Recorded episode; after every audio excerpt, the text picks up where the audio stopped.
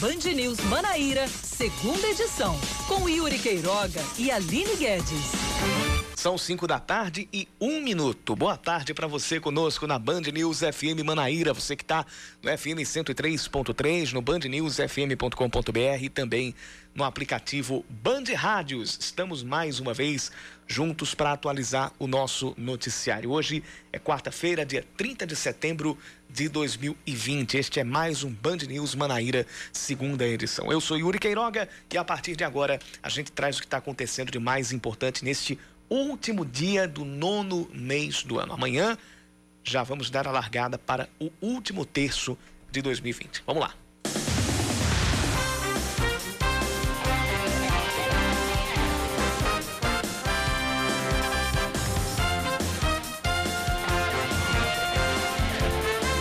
Desagravo público da OAB Paraíba contra os delegados da Polícia Civil Viviane Magalhães e Afrânio Dólia Brito Filho, além dos agentes Glaucio Bezerra Rocha e Ricardo Acioli, vai ser anunciado amanhã, vai ser feito amanhã.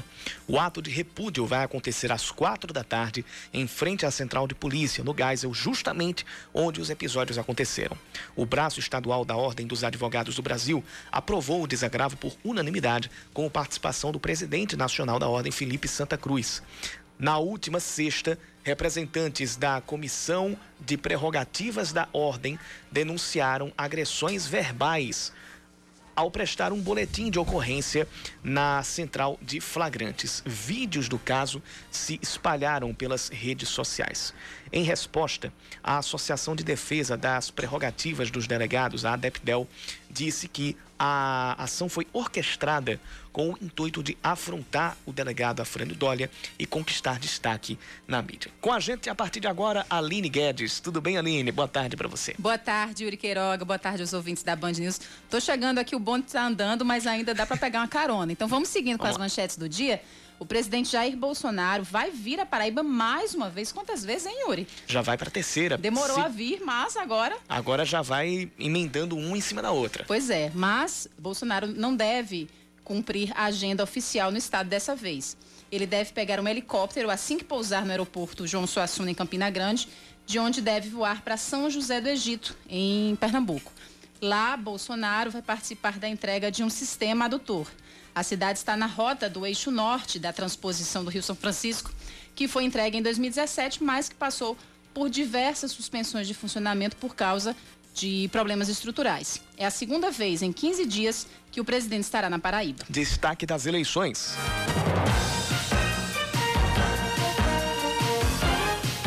Na Band News FM, eleições 2020. Seis das 14 candidaturas à Prefeitura de João Pessoa já tiveram os registros deferidos pela Justiça Eleitoral. Segundo o juízo da, da 64ª Zona Eleitoral, que funciona na capital, nenhuma destas candidaturas aceitas teve pedidos de impugnação sendo sequer julgados. Os nomes já aceitos são os de João Almeida, do Solidariedade, Nilvan Ferreira, do MDB, Pablo Honorato, do PSOL, Raoni Mendes, do DEM, Rui Carneiro, do PSDB e Valber Virgulino, do Patriota. Ainda estão sob análise as candidaturas de Anísio Maia, do PT, Camilo Duarte, do PCO, Carlos Monteiro, da Rede Sustentabilidade, Cícero Lucena, do Progressistas, Edilma Freire, do Partido Verde, Rafael Freire, da Unidade Popular, Rama Dantas, do PSTU e Ricardo Coutinho, do PSB. Contra Anísio e Ricardo, existem dois pedidos de impugnação feitos pelo Ministério Público Eleitoral. O Ministério da Saúde, nas demais informações do dia, o Ministério da Saúde estima que o número de fumantes em João Pessoa passa dos 92 mil, isso de acordo com dados relativos ao ano de 2019. Esse percentual, aliás, esse total representa um percentual de 11,5% da população. O índice é proporcionalmente igual ao da estimativa feita para Paraíba, que tem aproximadamente 471 mil fumantes. Hoje, inclusive, é lembrado o Dia Municipal de Combate ao Fumo e daqui a pouco a gente continua falando sobre isso aqui no nosso segunda edição. Está rolando a bola em Sobral, no estado do Ceará, para Guarani de Sobral e Campinense. E o Campinense está perdendo o jogo. 1 a 0 para o Guarani, gol marcado pelo zagueiro Nilo aos 15 minutos do segundo tempo. Inclusive, gol que gerou reclamações por parte da equipe do Campinense, já que o goleiro Valdson chegou a defender a bola, mas, segundo a arbitragem, ela já tinha passado completamente a linha fatal. Já tinha entrado completamente, passou completa, tá, tá dentro e computa-se o gol para a equipe do Guarani. O pessoal estava dizendo que a bola não tinha passado inteira, enfim, é, teve essa reclamação, mas tá lá no placar. Tá 1 a 0 para o Guarani de Sobral. O Guarani quase marca o segundo depois de, uma, de um erro na saída de bola. Mais um erro de saída de bola do goleiro Valtos, que hoje já pegou pênalti, inclusive. É, ele acabou quase fazendo um gol contra, mas tinha zagueiros do Campinense ali em cima da linha para tirar. Isso foi aos 23 do segundo tempo. Agora nós estamos com 32 e meio do segundo tempo e permanece Guarani 1, Campinense 0. Daqui a pouco a gente traz o resultado final da partida e no final do jornal trago uma, uma, análise, uma, uma análise rápida sobre esse jogo lá no estádio do Junco, em Sobral, no estado do Ceará. São 5 da tarde, 7 minutos, confirmando 5 e 7. Hora de mais um Band News Manaíra, segunda edição. E você participa conosco mandando sua mensagem para o nosso WhatsApp: 991 11 9207. 991 11 9207.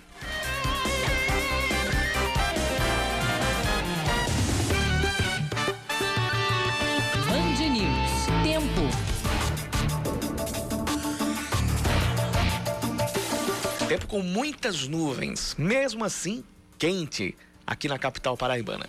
Existe a possibilidade de pancadas de chuva agora à noite. Temperatura já chegou aos 30 graus, agora faz 28 e a mínima deve ficar pelos 22 graus, assim como aconteceu ontem. Em Campina Grande, quarta-feira de muito sol, termômetros, né, rachando aí de calor, 30 graus foi a máxima registrada hoje na Rainha da Borborema. Nesse momento, mesmo finzinho de tarde, ainda os termômetros marcam 27 graus.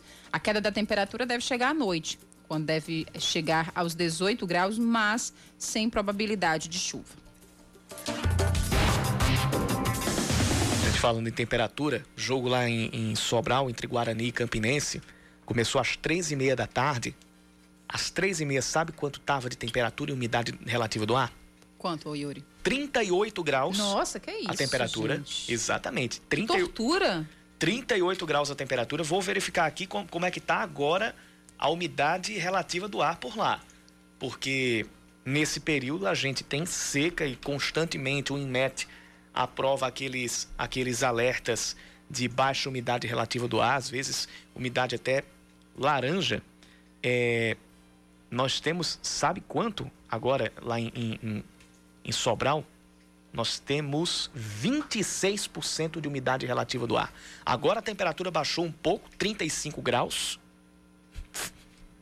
baixou um pouco, né? É. Tá ameno, 35 graus. 35 graus, começou o jogo com 38.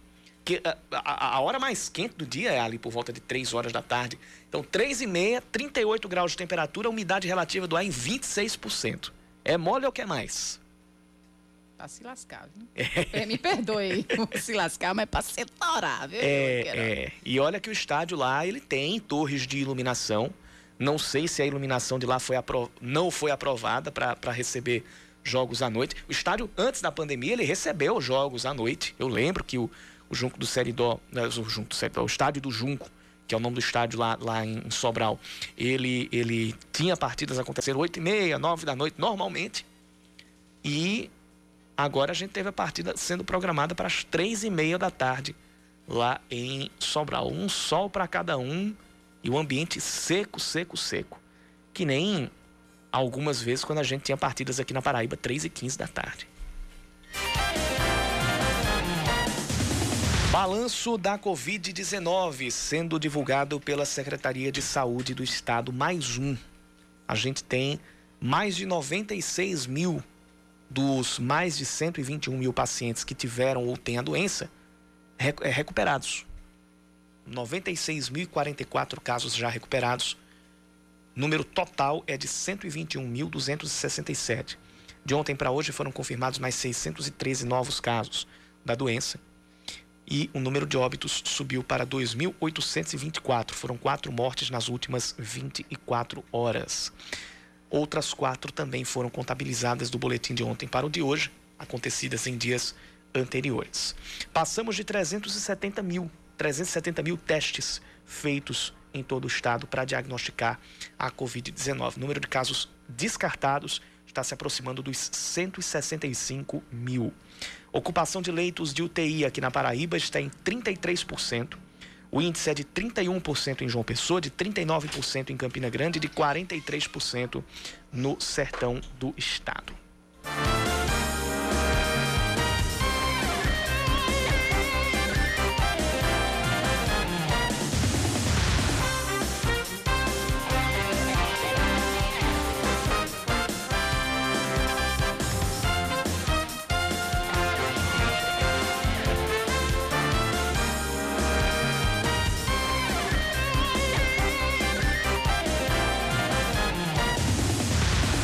São 5 e 12. João Pessoa, a cidade de João Pessoa tem mais de 90 mil fumantes, de acordo com uma estimativa do Ministério da Saúde.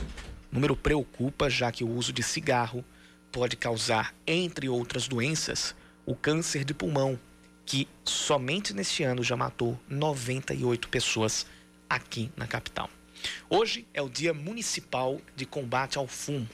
E para quem deseja parar de fumar, a Secretaria Municipal de Saúde tem um programa anti-tabagismo que oferta tratamento especializado e multiprofissional.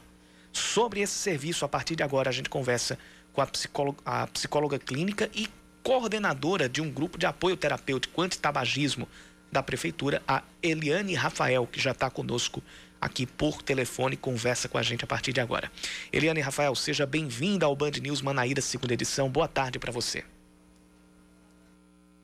Boa tarde, muito obrigada pelo convite. É uma honra participar e poder assim ajudar pessoas nesse contexto, tá certo? Certo. Então a gente já começa sobre esse serviço. Como é que funciona? Quais são quais são os modais profissionais que são envolvidos nessa nesse, nesse tratamento e nesse serviço de atendimento às pessoas que querem parar de fumar? É, aqui em João Pessoa nós temos seis unidades né, que atendem é, com profissionais especializados, psicólogos, médicos, enfermeiros, é, nutricionistas, né, que apoiam as pessoas nesse combate ao controle do, do tabagismo, né? Isso. Então a gente tem a Policlínica Municipal Jaguaribe, Policlínica Municipal do Cristo, Policlínica Municipal de Mandacaru, a Unidade de Saúde da Família do Bessa, CAPS, é, de Davi Capistrano, que fica ali no Rangel, e CAPS-AD, Jovem Cidadão, que fica na Torre. São os serviços que atendem né, essa população que deseja parar de fumar. Eliane, queria que você citasse, okay. mencionasse quais são as principais doenças causadas pelo tabaco. Eu coloco aqui as principais porque são tantas. Sempre que a gente traz algum assunto sobre saúde, é, o uso do tabaco, né, o vício no cigarro, sempre, infelizmente, está atrelado à consequência para alguma doença. Então, peço para que você, pelo menos, cite as principais causadas pelo uso do tabaco. Ok, né, nós temos, assim, três substâncias que na verdade são 4.773 substâncias tóxicas, né, é, presentes no cigarro, né? E entre elas nós temos três substâncias que são as principais, assim, que causam mais doenças é, nas pessoas, né? Como, por exemplo, o monóxido de carbono, né, que é presente na fumaça do cigarro. Então, esse monóxido de carbono, ele priva o coração de oxigênio, não é isso? E causa o infarto do miocárdio, que é, o, que é uma doença, assim, extremamente grave, né? E no caso de gestantes, ela, ela diminui o oxigênio dos bebês, né? E tem também a nicotina, que é o maior causador da dependência, que causa ansiedade, né? Diminui a circulação do corpo.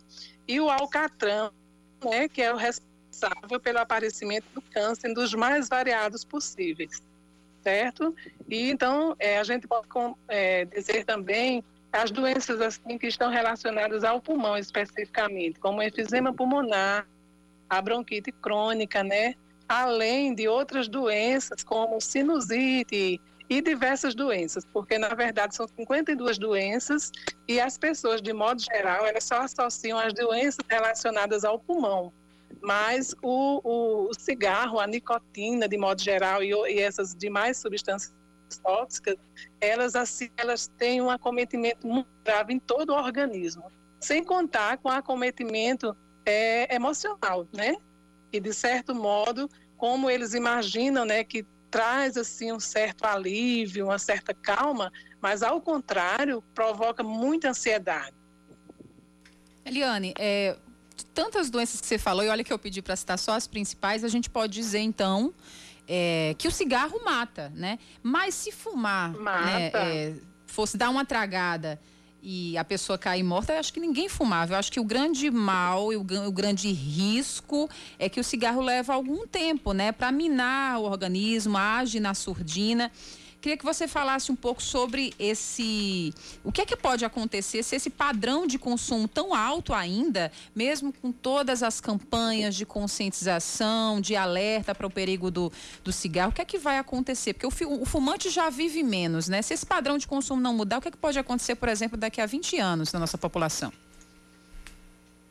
Pois é, né? É, é, assim, é uma lamentável situação a qual a gente está aí numa luta, né, constante, diariamente, né, ajudando e apoiando as pessoas a, a combater essa luta, né? E aí, de certo modo, a gente pode dizer o seguinte, que há pessoas que começam a fumar com 10 anos de idade, com 12 anos de idade, bem jovem, na adolescência, né? E é aquela doença silenciosa, né? Ela é silenciosa, ela vai, ela vai interferindo em todo um contexto humano, assim, a nível orgânico e emocional, né? E aí, é, vamos dizendo, muito jovem, as pessoas não percebem os malefícios, mas à medida que o tempo vai passando, esses malefícios, para alguns, ele já começa a se tornar muito bem presente, né? E uma das doenças, assim, que a gente mais percebe na nossa clínica é, são pessoas com enfisema pulmonar e a bronquite crônica. Isso aí é, é, é muito visível e de certo modo, a gente vê pessoas em média, em meia idade, assim, 50 anos, 60 anos, essas pessoas já com esses problemas muito fortes, entendeu? Principalmente a enfisema pulmonar. E aí, assim, é, como nós sabemos, né, a, a, atualmente, né, como a gente vê, assim, é, as pessoas, elas, assim, têm se preocupado um pouco mais devido às campanhas, às ações que a gente tem feito, de modo geral, a nível nacional, mas que ainda há pessoas que ainda não escutam, né, não se né? E aí, mesmo estando doentes, há ainda aqueles que permanecem fumando e com certeza isso vai trazer né, uma dificuldade muito grande né, nesses próximos anos na, e no decorrer da história né, dessas pessoas. Eliane, já que você falou, tocou num ponto muito importante, que é o uso cada vez mais precoce por adolescentes, né? O consumo cada vez mais precoce. Outra onda que surgiu de uns dois anos para cá, inclusive entre essa, essa fatia da população, foi o uso de cigarros eletrônicos, de dispositivos vaporizadores, né? Eles chamam de VAP. Existe algum risco no uso é, desse tipo de dispositivo é, para fumar? Com certeza, né? Com certeza, um agravo muito, muito importante. E assim, como a gente vem, vem assim, nos estudos que a gente vem realizando, né? Quer dizer, a, a, a indústria do tabaco, né? Ela, ela vem se é, tentando se superar, porque de certo modo o cigarro em si, ele já vem, né? as pessoas já vêm desenvolvendo uma certa consciência em relação aos seus malefícios. Aí vem, surge essa superação né, da, da indústria né, de, de tabaco, de cigarro, né, no sentido de trazer um, um, um, um dispositivo assim muito atraente, né, que parece mais até um, um, vamos dizer assim, uma peça eletrônica, e ali aquele, aquela fumaça ela é tão tóxica igualmente como o cigarro. E aí, assim, há pessoas que se enganam em relação a isso aí. É um puro engano, né? É um puro engano. E as pessoas não, não assim, não, não se dão conta, né, de que é mais uma, uma estratégia dessa indústria, né, desse gigante da indústria do tabaco, que de certo modo vem assim, é, é tornando diferente, mas é o mesmo cigarro com os mesmos malefícios, não é verdade?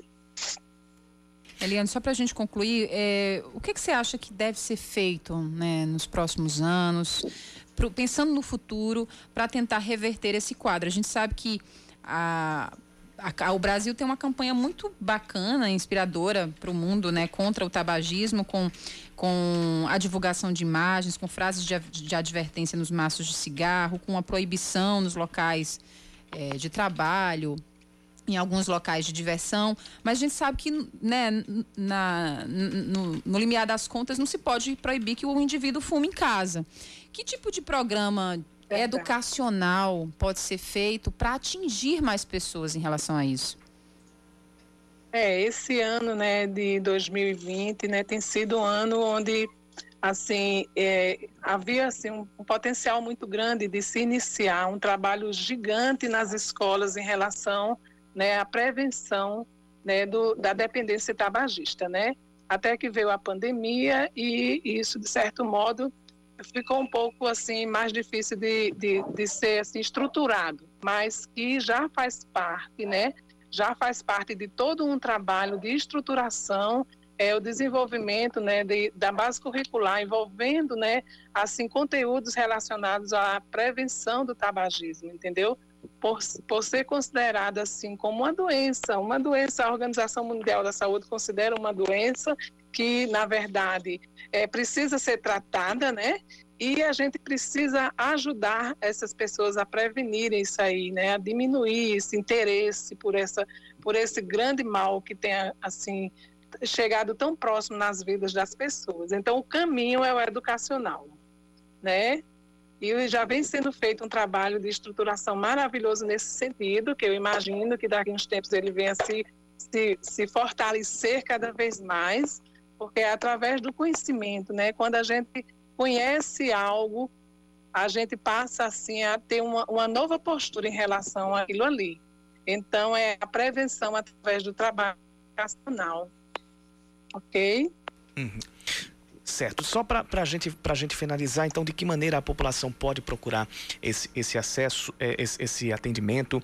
Além dos profissionais da saúde, é, também entram é, quais, quais profissionais, que, que, que áreas de atendimento entram para completar essa atividade multiprofissional e como é, que, como é que se pode buscar esse atendimento? É, a princípio, a nível de tratamento, né, nas unidades que eu já falei, porta aberta, tá? Qualquer pessoa que chegar à unidade com interesse em, par, em parar de fumar, atendida e com certeza direcionada, a gente vem desenvolvendo todo um trabalho assim de, de atendimento clínico, de apoio terapêutico, né, como também o atendimento é, é assim de consultas médicas e encaminhamentos, olhando para o ser humano como um todo, né? A partir do momento em que ele chega, né, no serviço e que ele de certo modo, ele já traz ao, o adoecimento, a gente procura ajudar essa pessoa de modo geral né, a combater todos esses malefícios, assim, consequências né, do tabagismo, né? Então, assim, a nível da sua pergunta em relação ao atendimento clínico, né, nós temos a equipe muito profissional, como eu já falei, né, psicólogo, nutricionista, enfermeiro, médico, e a nível educacional, a gente teria o apoio dos professores, que é, inclusive já aqui em João Pessoa, nós já começamos assim a, a a desenvolver formação para professores e também é, o, o intuito é ampliar cada vez mais esse atendimento para também as unidades de saúde da família, né? Já começamos também assim a formação com médicos das unidades, com psicólogos e demais assim profissionais das unidades de saúde e além do, da clínica especializada, né, qual são as policlínicas a qual nós trabalhamos, e vem desenvolvendo esse, esse serviço né, de, de atendimento, de tratamento para o fumante, né, é, se libertar dessa dependência tabagista. Então é um conjunto, né, vamos dizer assim, a educação e a saúde juntos nesse contexto, na prevenção e no cuidado e no tratamento é, das pessoas que têm assim alguma aproximação com, com essa com o, o, o tabagismo de modo geral, ok? Não sei se, você, eu respondi então, se era isso que você estava. Ah, é isso mesmo. É isso, se era, era essa era, pergunta. Era isso, era isso, mesmo, era né? isso eu mesmo. acho que é a união da educação com a saúde. Exatamente. Contexto, prevenção e tratamento. Exatamente, Eliane. A gente agradece demais a, a, sua participação. A gente conversou aqui no Band News Manaíra, segunda edição, com a psicóloga clínica e coordenadora de um dos grupos de apoio terapêutico antitabagismo aqui da Prefeitura, Eliane Rafael. Eliane, muito obrigado pela participação aqui. Eu que agradeço, ok? Obrigado. Agora são 5 da tarde e 26 minutos. Você participa com a gente, manda sua mensagem para o nosso WhatsApp 991 11 9207 991 11 9207.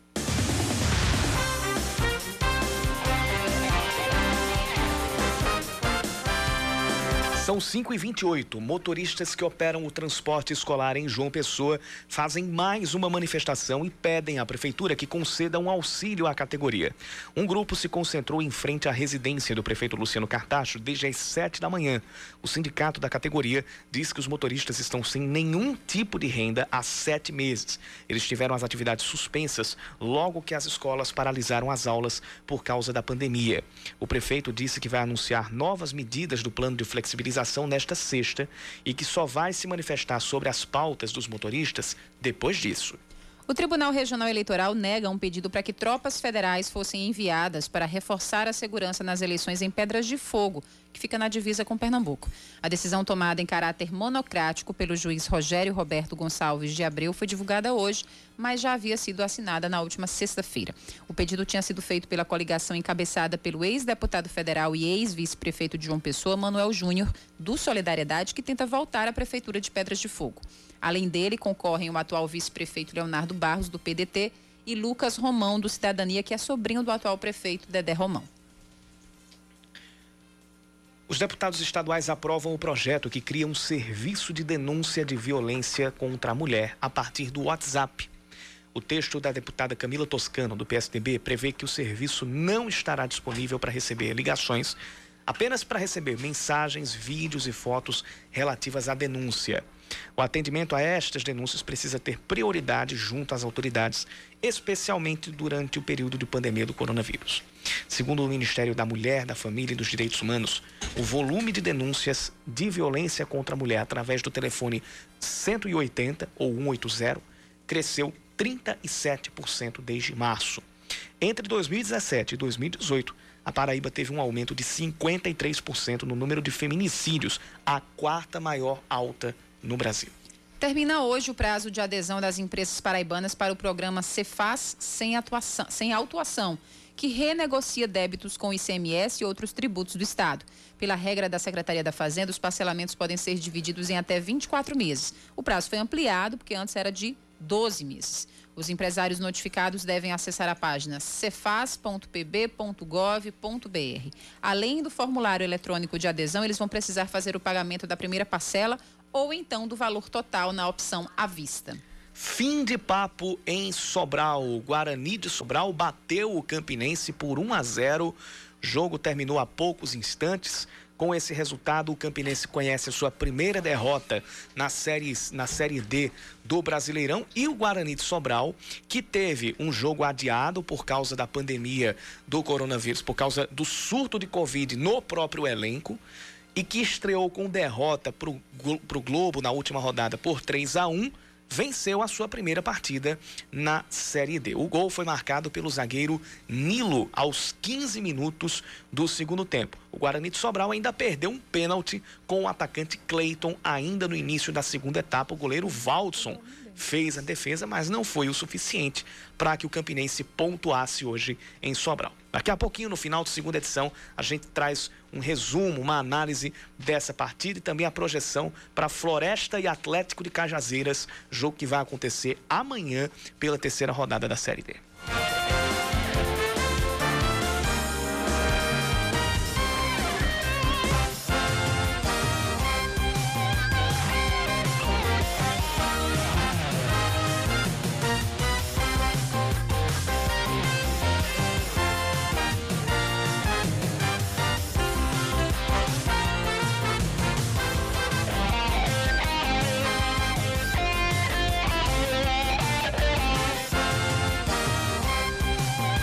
São 5h32 e hoje, você, ô, ô, Aline, você lembra daquele, de, de, um antigo programa que a gente teve aqui na Band News FM, o Doutor Diagnóstico? Lembro demais. Pois é, hoje, hoje a gente pode dizer que o Band News Manaíra segunda edição é quase um uma grande versão estendida. uma versão estendida do Doutor Diagnóstico, porque a gente continua falando de saúde. No primeiro, no primeiro bloco a gente falou sobre o Dia Municipal do Combate ao Fumo e também as implicações ah, nas as implicações à saúde do, do, do, tabagismo. E agora a gente fala sobre as doenças do coração, porque neste mês as entidades médicas estão fazendo um alerta para isso, para as doenças cardíacas para as complicações cardíacas. A gente conversa a partir de agora com o cardiologista Dr. Ítalo Kumamoto, já está na ponta da linha para tirar dúvidas sobre o assunto a partir de agora.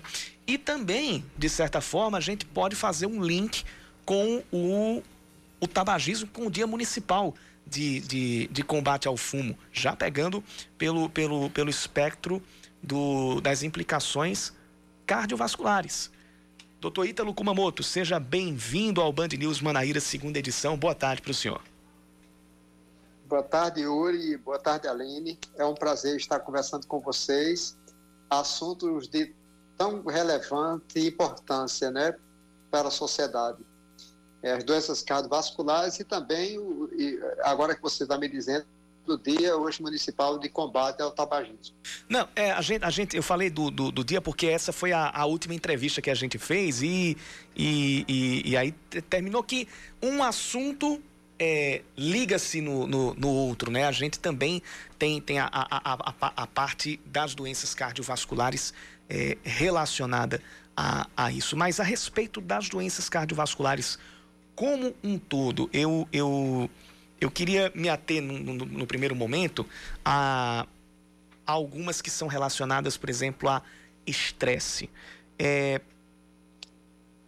é possível, é possível que pessoas, por exemplo, que tenham hábitos de vida considerados saudáveis em relação à alimentação e a exercícios físicos, elas estejam suscetíveis a doenças cardiovasculares por terem uma rotina estressante? Isso é, é, comum, é raro? Como é que é o, o, o panorama a respeito disso? Do estresse de uma, de uma rotina muito agitada relacionada ao desenvolvimento de algum quadro de, de, de doença cardíaca, doença cardiovascular ou, ou eventos extremos pontuais? Essa pergunta é muito importante. Alô? A gente está ouvindo. Está me ouvindo? Essa sim, pergunta é muito importante porque você, nós vamos é, falar em relação ao estresse crônico, quer dizer que é aquele indivíduo que está submetido a um estresse continuado, mas eu acho que a gente, nós precisaríamos aqui contextualizar principalmente aquelas situações de estresse agudo.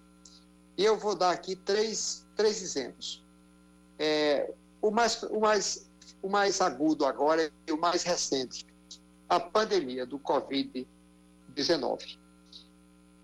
É, a situação do Covid-19 é, criou um trauma na humanidade como um todo, e esse trauma, esse estresse generalizado, levou a situações, por exemplo, Nova York teve um aumento de incidência de morte súbita de 800%. 800%. É, mas em outra situação, nos grandes terremotos no Japão e na Califórnia, sempre que ocorrem essas situações de estresse agudo, há um aumento acentuado de mortalidade cardiovascular.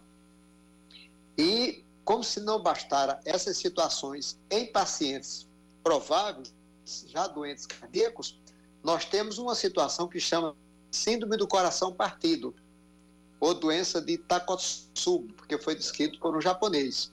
É que se caracteriza exatamente por uma manifestação aguda de insuficiência cardíaca ou síndrome coronariana aguda com as coronárias normais por conta de uma descarga muito grande, um estresse muito grande, provavelmente uma descarga muito grande de adrenalina, noradrenalina, de catecolamina, de estimulação simpática, levando ao dano miocárdico, muitas vezes a uma situação muito sugestiva de infarto por oclusão coronária ou de insuficiência cardíaca. Então, o estresse agudo é um fator de risco grande para doença cardiovascular, para morte súbita, para infarto do miocárdio e para o aparecimento da síndrome de Takotsubo com insuficiência cardíaca. Herança genética também está nesse bolo aí do, dos fatores de risco, doutor? Nós temos dois tipos de fatores de risco. Temos aqueles fatores de risco que nós não podemos modificar e temos os fatores de risco que nós podemos modificar. Quais são os fatores de risco que nós não podemos, no presente momento, modificar? O primeiro deles é a genética. Nós não podemos ainda manipular o código genético de um determinado indivíduo em relação à sua família e, consequentemente, ele pode ter na genética dele uma tendência muito maior a ter doença cardiovascular precoce antes dos 50 anos de idade, principalmente doença das artérias coronárias e morte súbita. E temos a idade que também nós não podemos mudar. Assim, a gente avalia a idade cronológica e a idade biológica, mas isso apenas mostra que o indivíduo pode ter uma idade de 70 anos e ter biologicamente para aparecer como se tivesse 55, 60 anos. Mas pode ter 70 anos e pode aparecer com 90 anos. A idade cronológica varia muito em função da qualidade de vida do indivíduo e também da própria genética. E tem aqueles fatores que a gente pode modificar. Quais são eles? O primeiro que nós podemos modificar e que reduz substancialmente a mortalidade cardiovascular é o fumo, é o tabagismo. Para vocês terem uma ideia, você já deve ter ouvido, ouvido isso hoje, o fumo mata no Brasil, em média, 200 a 250 mil pessoas por ano. Por ano. Então, é uma situação extremamente grave. Aí vem, a, depois disso, vem diabetes, que tem 10% da população adulta brasileira é diabética, diabetes tipo 2. Depois vem a hipertensão arterial, 30% dos adultos brasileiros são hipertensos. Desses hipertensos, 50% são assintomáticos, não tomam nenhuma medicação, não sabem que são hipertensos. E depois vem a dislipidemia, que são aquelas, aqueles indivíduos que têm taxas elevadas de colesterol. A partir daí vem a obesidade, vida sedentária e o estresse como fatores complementares, além de fatores mentais como depressão, angústia, ansiedade, como fatores de risco para a doença cardiovascular. Doutor Ítalo, existe um conceito popular de que o infarto é fulminante em jovens e menos grave nas pessoas mais idosas. Isso é verdadeiro? Tem algum fundo científico nisso? Olha, o que, o que acontece é que a gente tem visto vamos dizer assim, acredito eu que por conta da conscientização da população, da, do, das mudanças de hábito dos indivíduos, nós temos visto infarto do miocárdio mais frequente em jovens, mais frequente. Não é que seja mais frequente na população geral. E, no, e em termos de gravidade, evidentemente que o indivíduo que tem um infarto com 80 anos, ele tem um risco muito maior, porque ele tem outras comorbidades além da idade, então, o risco de, assim, vamos dizer, se eu pego dois indivíduos com infarto, o indivíduo mais idoso tem um risco maior de ter morte, de morrer. O indivíduo mais jovem é menos frequente é, de ter infarto, no entanto, é, muitas vezes é também extremamente grave, porque são indivíduos que a gente falava no passado, e isso ainda, de certa forma, ainda é muito comentado atualmente, o indivíduo jovem ele tem, ele tem um infarto porque ele é obeso, ele é sedentário, ele já tem um nível de estresse muito alto e, consequentemente, ele pode ter obstrução nas suas coronárias e ter um infarto. Mas, de um modo geral, o infarto é mais grave nos indivíduos mais idosos. A gente falou muito aqui sobre fatores de risco, é, inclusive queria que o senhor pincelasse um pouco sobre hipertensão, porque tem muita gente que sabe que tem hipertensão e não toma medicação, eu acho que é um fator de risco também é, que chama a atenção. Mas quem não apresenta esses fatores de risco, doutor, não dá para também ficar totalmente tranquilo, né? Não. Veja bem, os fatores de risco são fatores é, que a gente estudou e vem estudando desde 1948, quando começamos com o estudo de Framingham, nos Estados Unidos. E esse estudo continua até hoje e sempre nos mostrando cada dia mais correlação entre esses fatores de risco que eu citei e doença cardiovascular. É, vamos, vamos aqui aprofundar um pouquinho na hipertensão. O que, é que eu chamo de hipertensão? Hipertensão é todo aquele indivíduo que no consultório médico, em, em repouso, bem tranquilo, estável, até nisso é preciso a gente falar certinho, porque muitas vezes você chega no consultório muito agitado e tira a pressão pressão está alta. Isso não é hipertensão. A hipertensão precisa ser medida, você num ambiente tranquilo, relaxado, tirar várias vezes. Inclusive, a gente prefere que seja tirado em casa, muitas vezes, porque você está no seu ambiente é muito mais relaxado, mais tranquilo. Dentro do consultório existe aquele chamado hipertensão de jaleco branco, indivíduo só entrar no consultório a pressão já sobe. Mas, de um modo geral, a gente pode dizer que é hipertenso todo indivíduo que tem a pressão acima de 130 por 90. 130 por 80, 130 por 90. Evidentemente que o idoso, acima de 75 anos, ele pode ter uma pressão de 140 por 90, 150 por 90, e a gente ainda considera normal. Agora, o que, é que acontece com a hipertensão? Se 30% dos brasileiros são hipertensos, desses 30%, 80% dessa população está no SUS, é atendido pelo Sistema Único de Saúde, é atendido no, através do, dos, do, dos, dos, postos de saúde periféricos da nossa cidade, onde nós temos médicos lá é, para atender essa população. Então, esse grupo, 50% dos hipertensos não sentem nada. Ora, se eles não sentem nada, eles não procuram médico e, consequentemente, estão convivendo com uma situação de risco sem tratamento. Dos 50% que tomam medicamento, ou seja, 50 não sente nada, não toma medicamento, não faz nada. 50 toma medicamento. Dos 50% que toma medicamento, apenas 50%, ou seja, só metade, está é, tomando medicamento e está com a pressão, ou seja, medicamento, mas não está com a pressão controlada. Uma coisa, eu digo sempre, eu brinco muito, que uma coisa é você ir para a igreja todo dia e rezar. Outra coisa é você realmente ser cristão. É totalmente é outra coisa completamente diferente. É a mesma coisa. Uma coisa é você ser hipertenso e tomar um medicamento. Outra coisa é você ser hipertenso tomar o medicamento e estar com sua pressão controlada. Porque esse é o ponto fundamental. Nós queremos que a pressão esteja controlada ali. E só para você ter uma ideia, de 100 indivíduos hipertensos, sabe quantos tem com pressão controlada no mundo inteiro, em média? Em média, 15 pacientes de, de cada 100. Ou seja, é uma situação simples de ser diagnosticada. Nós conhecemos bastante, temos medicação extremamente efetiva para controlar, no entanto, as pessoas menosprezam, tomam o primeiro ano, tomam o primeiro, a primeira caixa, muitas vezes são assintomáticos. Aí, ao tomar o medicamento, começam a ter efeito colateral do medicamento. Mas, olha, eu não sentia nada, passei a tomar esse medicamento, agora o doutor me deu esse medicamento, agora eu estou com sintoma, estou sentindo mal-estar, estou sentindo cãibra, estou sentindo fraqueza nas pernas, estou estou tendo alteração, inclusive disfunção sexual, eu vou. Por que, é que eu vou tomar essa medicação? Vou parar a medicação. E isso é um problema seríssimo que a gente precisa todo dia estar conscientizando a população para que eles tenham realmente consciência de que a hipertensão é um fator de risco grave para doença cardiovascular, para infarto e principalmente para insuficiência cardíaca. Muito bem, nós conversamos com o cardiologista Ítalo Kumamoto. A gente agradece demais a sua disponibilidade em conversar conosco e com os nossos ouvintes. Doutor Ítalo, um abraço. Obrigado. Boa tarde, Aline. Boa tarde, Yuri. Obrigado. Um abraço para vocês. Obrigado, doutor Ítalo. Agora são Agora são 5h46, já ia desligar o microfone aqui comigo falando. Imagina aí, 5h45 agora.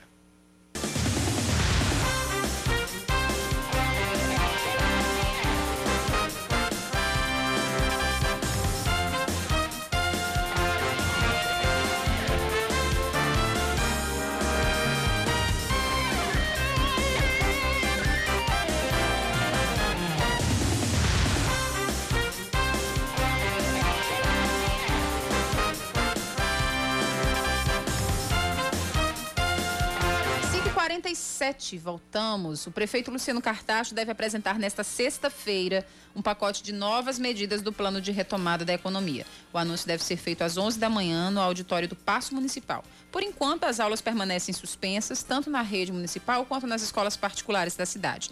Segundo a prefeitura, continuam os diálogos com outros setores para novos protocolos e cuidados.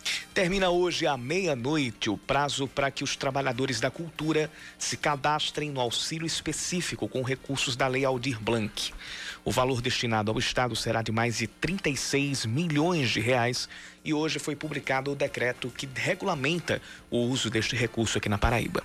Para se cadastrar, o trabalhador precisa acessar o site cadastrocultural.pb.gov.br, repetindo, cadastrocultural.pb.gov.br e comprovar o trabalho artístico através de imagens, vídeos, cartazes ou material publicitário.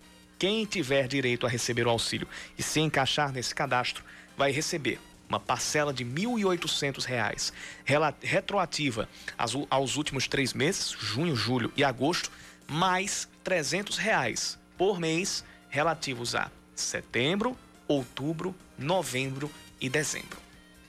A Receita Federal paga hoje as restituições referentes ao quinto lote do imposto de renda relativo ao ano base 2019. Quase 41 milhões de reais serão distribuídos para mais de 28 mil contribuintes que têm direito a uma parcela. Para saber se está na lista, o contribuinte pode acessar o portal da Receita Federal na internet ou ligar para o Receita Fone no número 146. Uma pesquisa do Procon estadual aponta variação de mais de 170% no preço de brinquedos em João Pessoa às vésperas do Dia da Criança. 52 produtos foram verificados em oito sites de lojas nos dias 25, 28 e 29 de setembro. O levantamento apontou que um boneco de pelúcia de Páscoa da marca Estrela está custando entre R$ 33,24 e R$ 89,90, o que representa essa variação de mais de 170%, a maior variação proporcional. Já a maior diferença absoluta foi encontrada no brinquedo da boneca Baby Alive loira, com oscilação de 136,90 a 237,40. A diferença neste caso foi de mais de 100 reais no mesmo produto, mesmas especificações, mesma marca, mesmo modelo. A comissão disciplinar da Liga de Futebol Profissional da França absolveu o atacante Neymar e o zagueiro Álvaro Gonzalez por insuficiência de provas.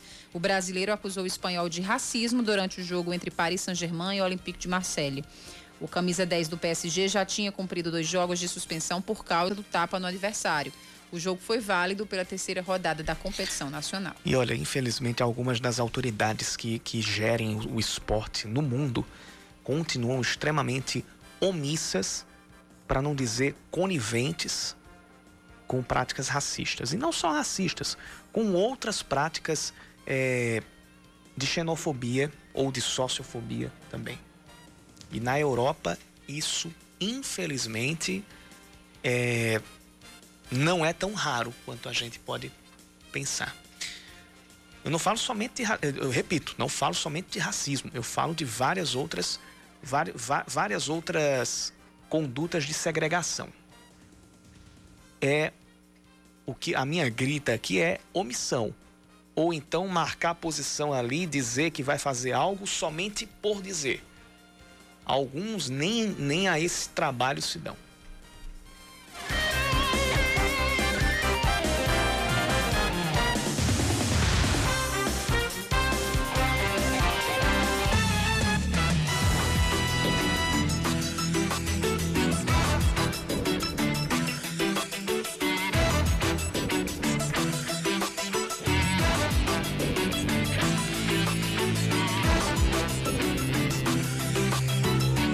Da gente agora é política às 5 da tarde, 52 minutos. Plenário vazio, quase vazio, perdão. Vereador falando para ninguém e insatisfação. Esse foi o cenário na Câmara Municipal de João Pessoa nesta quarta-feira. Dos 27 parlamentares que deveriam comparecer à sessão, apenas 13, ou seja, menos da metade, apenas 13 se revezaram na presença dentro do plenário. Para o suplente vereador Renato Martins, do Avante, as ausências comprometem a utilidade do parlamento. No momento que você não tem o coro e no momento que você não tem votação, todo o processo legislativo está comprometido e está sabotado.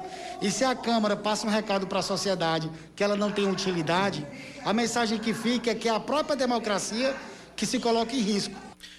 O vereador Lucas de Brito Pereira chegou a usar a tribuna sem ninguém para escutá-lo no plenário, quebrando as normas do regimento interno que de determina a presença de pelo menos quatro parlamentares. O vereador lamentou o descaso. O que, é que justifica isso? Para mim é uma grande contradição essa postura de não vir, mas dizer que quer voltar para trabalhar e não trabalhar quando tem a oportunidade. Ainda segundo o regimento interno da Casa, para que haja votação de um projeto simples, é preciso o quórum de 14 vereadores, mais de 50% da Casa, o que não acontece desde a semana passada. E isso trouxe um descontentamento geral. Projetos como o que concede auxílio emergencial aos profissionais da área da cultura deixaram de ser apreciados. Se fosse aprovado, o projeto destinaria mais 5 milhões de reais à categoria, mas pela segunda, pela segunda semana ele não foi colocado em pauta, de acordo com a vereadora Sandra Marrocos. 5 milhões, o prefeito encaminhou o decreto para a Câmara, já é a segunda sessão que não tem quórum e que a gente não consegue aprovar. E enquanto isso, os mestres, as mestres da cultura popular estão passando por dificuldade. Muita gente que vive de arte, que vive de cultura na cidade de João Pessoa, passando, chega a passar fome. Segundo o vice-presidente da casa, o vereador Milanês Neto, nenhum dos parlamentares que faltaram à sessão encaminhou justificativa. Por mais que ainda possam achar qualquer tipo de, de, de, justificativa, mas você chegar a um período acumulado de falta de quórum para analisar projetos importantes para a cidade, quanto tempo a cidade não perde, né? Isso.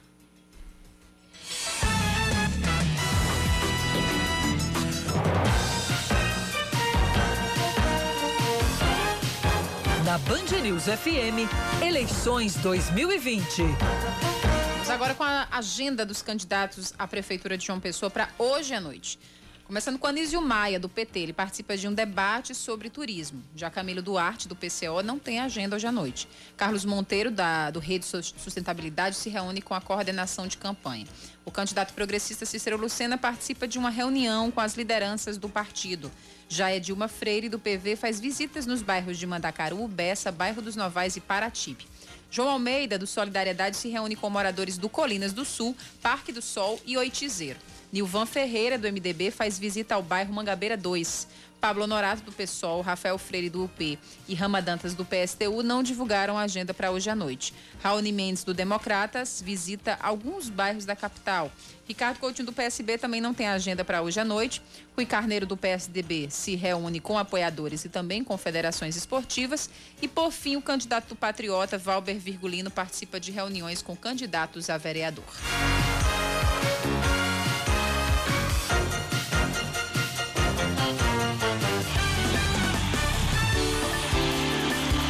Prometido, a gente vai falar um pouquinho da derrota do Campinense hoje pro Guarani de Sobral.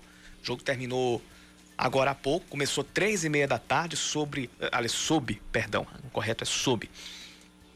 Um calor de 38 graus e 25% de umidade relativa do ar lá na cidade de Sobral. A gente teve o Campinense no primeiro tempo. Na verdade, o jogo no primeiro tempo foi bem menos aberto, bem menos movimentado, mas no segundo tempo ele ganhou muito em emoção. Os dois atacaram bastante, bastante não, mas criaram boas oportunidades, mas algumas das deficiências do Campinense apareceram. Uma delas, individualmente falando, é a do, do, a do goleiro Valdson. Ele já tinha falhado em algumas saídas de bola contra o Afogados, mas naquele caso o Afogados não converteu em gol. Hoje aconteceu. O caso, o caso do, do, do, do gol mesmo do Guarani de Sobral não foi de uma saída de, de comprometedora, mas ele também esteve em alguns momentos passando insegurança. A nota dele sobe um pouquinho porque ele pegou um pênalti ainda no início do segundo tempo. Mas ele já apresenta algumas algumas dessas falhas. E aí vem depois as falhas coletivas que o Campinense apresentou. Por mais que seja um time que saiba o que quer, ainda encara problemas, principalmente com a criatividade. Tá jogando num esquema 3-5-2, mas o meio-campo não está sendo produtivo. Os laterais estão sub... Quem está armando o time são os laterais. Muitas vezes o Alex Murici e o Fabinho são os que se comportam ali como os verdadeiros camisas 10. do time. Mas isso deveria se conjugar com boas atuações do meio-campo. O Givanildo está jogando com três zagueiros e só um volante de contenção, que é o Júnior Gaúcho. Ele está jogando com dois meias para criar. Ficou provado no jogo contra o Afogados que o time rende muito melhor com apenas um meia e dois volantes fechando a marcação. Rende melhor. Mas aí também tem que ter jogadores que façam com que esse esquema, esse esquema tático renda. E aí fica também clara a limitação no grupo mesmo. Porque não adianta você ter um jogador que atue bem em um esquema tático se ele não rende em outros. Então, essa é uma coisa que o Campinense vai precisar resolver. Ainda bem que é uma competição de tiro longo, tiro mais longo, pelo menos, do que as últimas. Então, resultado final: Guarani 1, Campinense 0, gol de Nilo aos 15 minutos do segundo tempo. Próximo jogo do Campinense vai ser no domingo contra o Floresta, às quatro da tarde, lá no Estádio Amigão, em Campina Grande. Hoje à noite, o grupo 3 da Série D vai ter outras duas partidas. Às 8 horas, o América de Natal enfrenta o Salgueiro, lá no, na Arena das Dunas, em Natal. E o, o Atlético, o Afogados da Engazeira, recebe o Globo lá no estádio Vianão, em Pernambuco, também às 8 da noite. Amanhã, às três e meia da tarde, o Atlético de Cajazeiras vai até o estado do Ceará para enfrentar o Floresta, que vai ser adversário do Campinense no domingo. O jogo amanhã entre Floresta e Atlético de Cajazeiras vai ser às três e meia da tarde também, só que no estádio Domingão, em Horizonte, na região metropolitana de Fortaleza. Seis em ponto, eu digo até amanhã, Aline. E eu até logo, vem aí o É da Coisa com Reinaldo Azevedo. Acho que hoje tem futebol, né? E hoje tem futebol, hoje tem River Plate e São Paulo.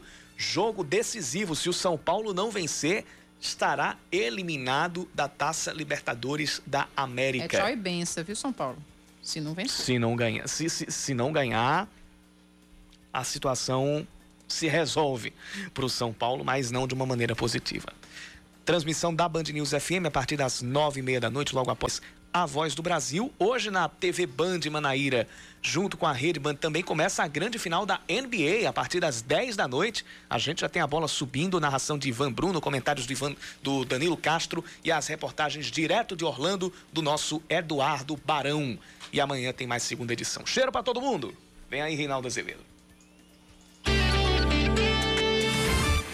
Você ouviu Band News Manaíra, segunda edição.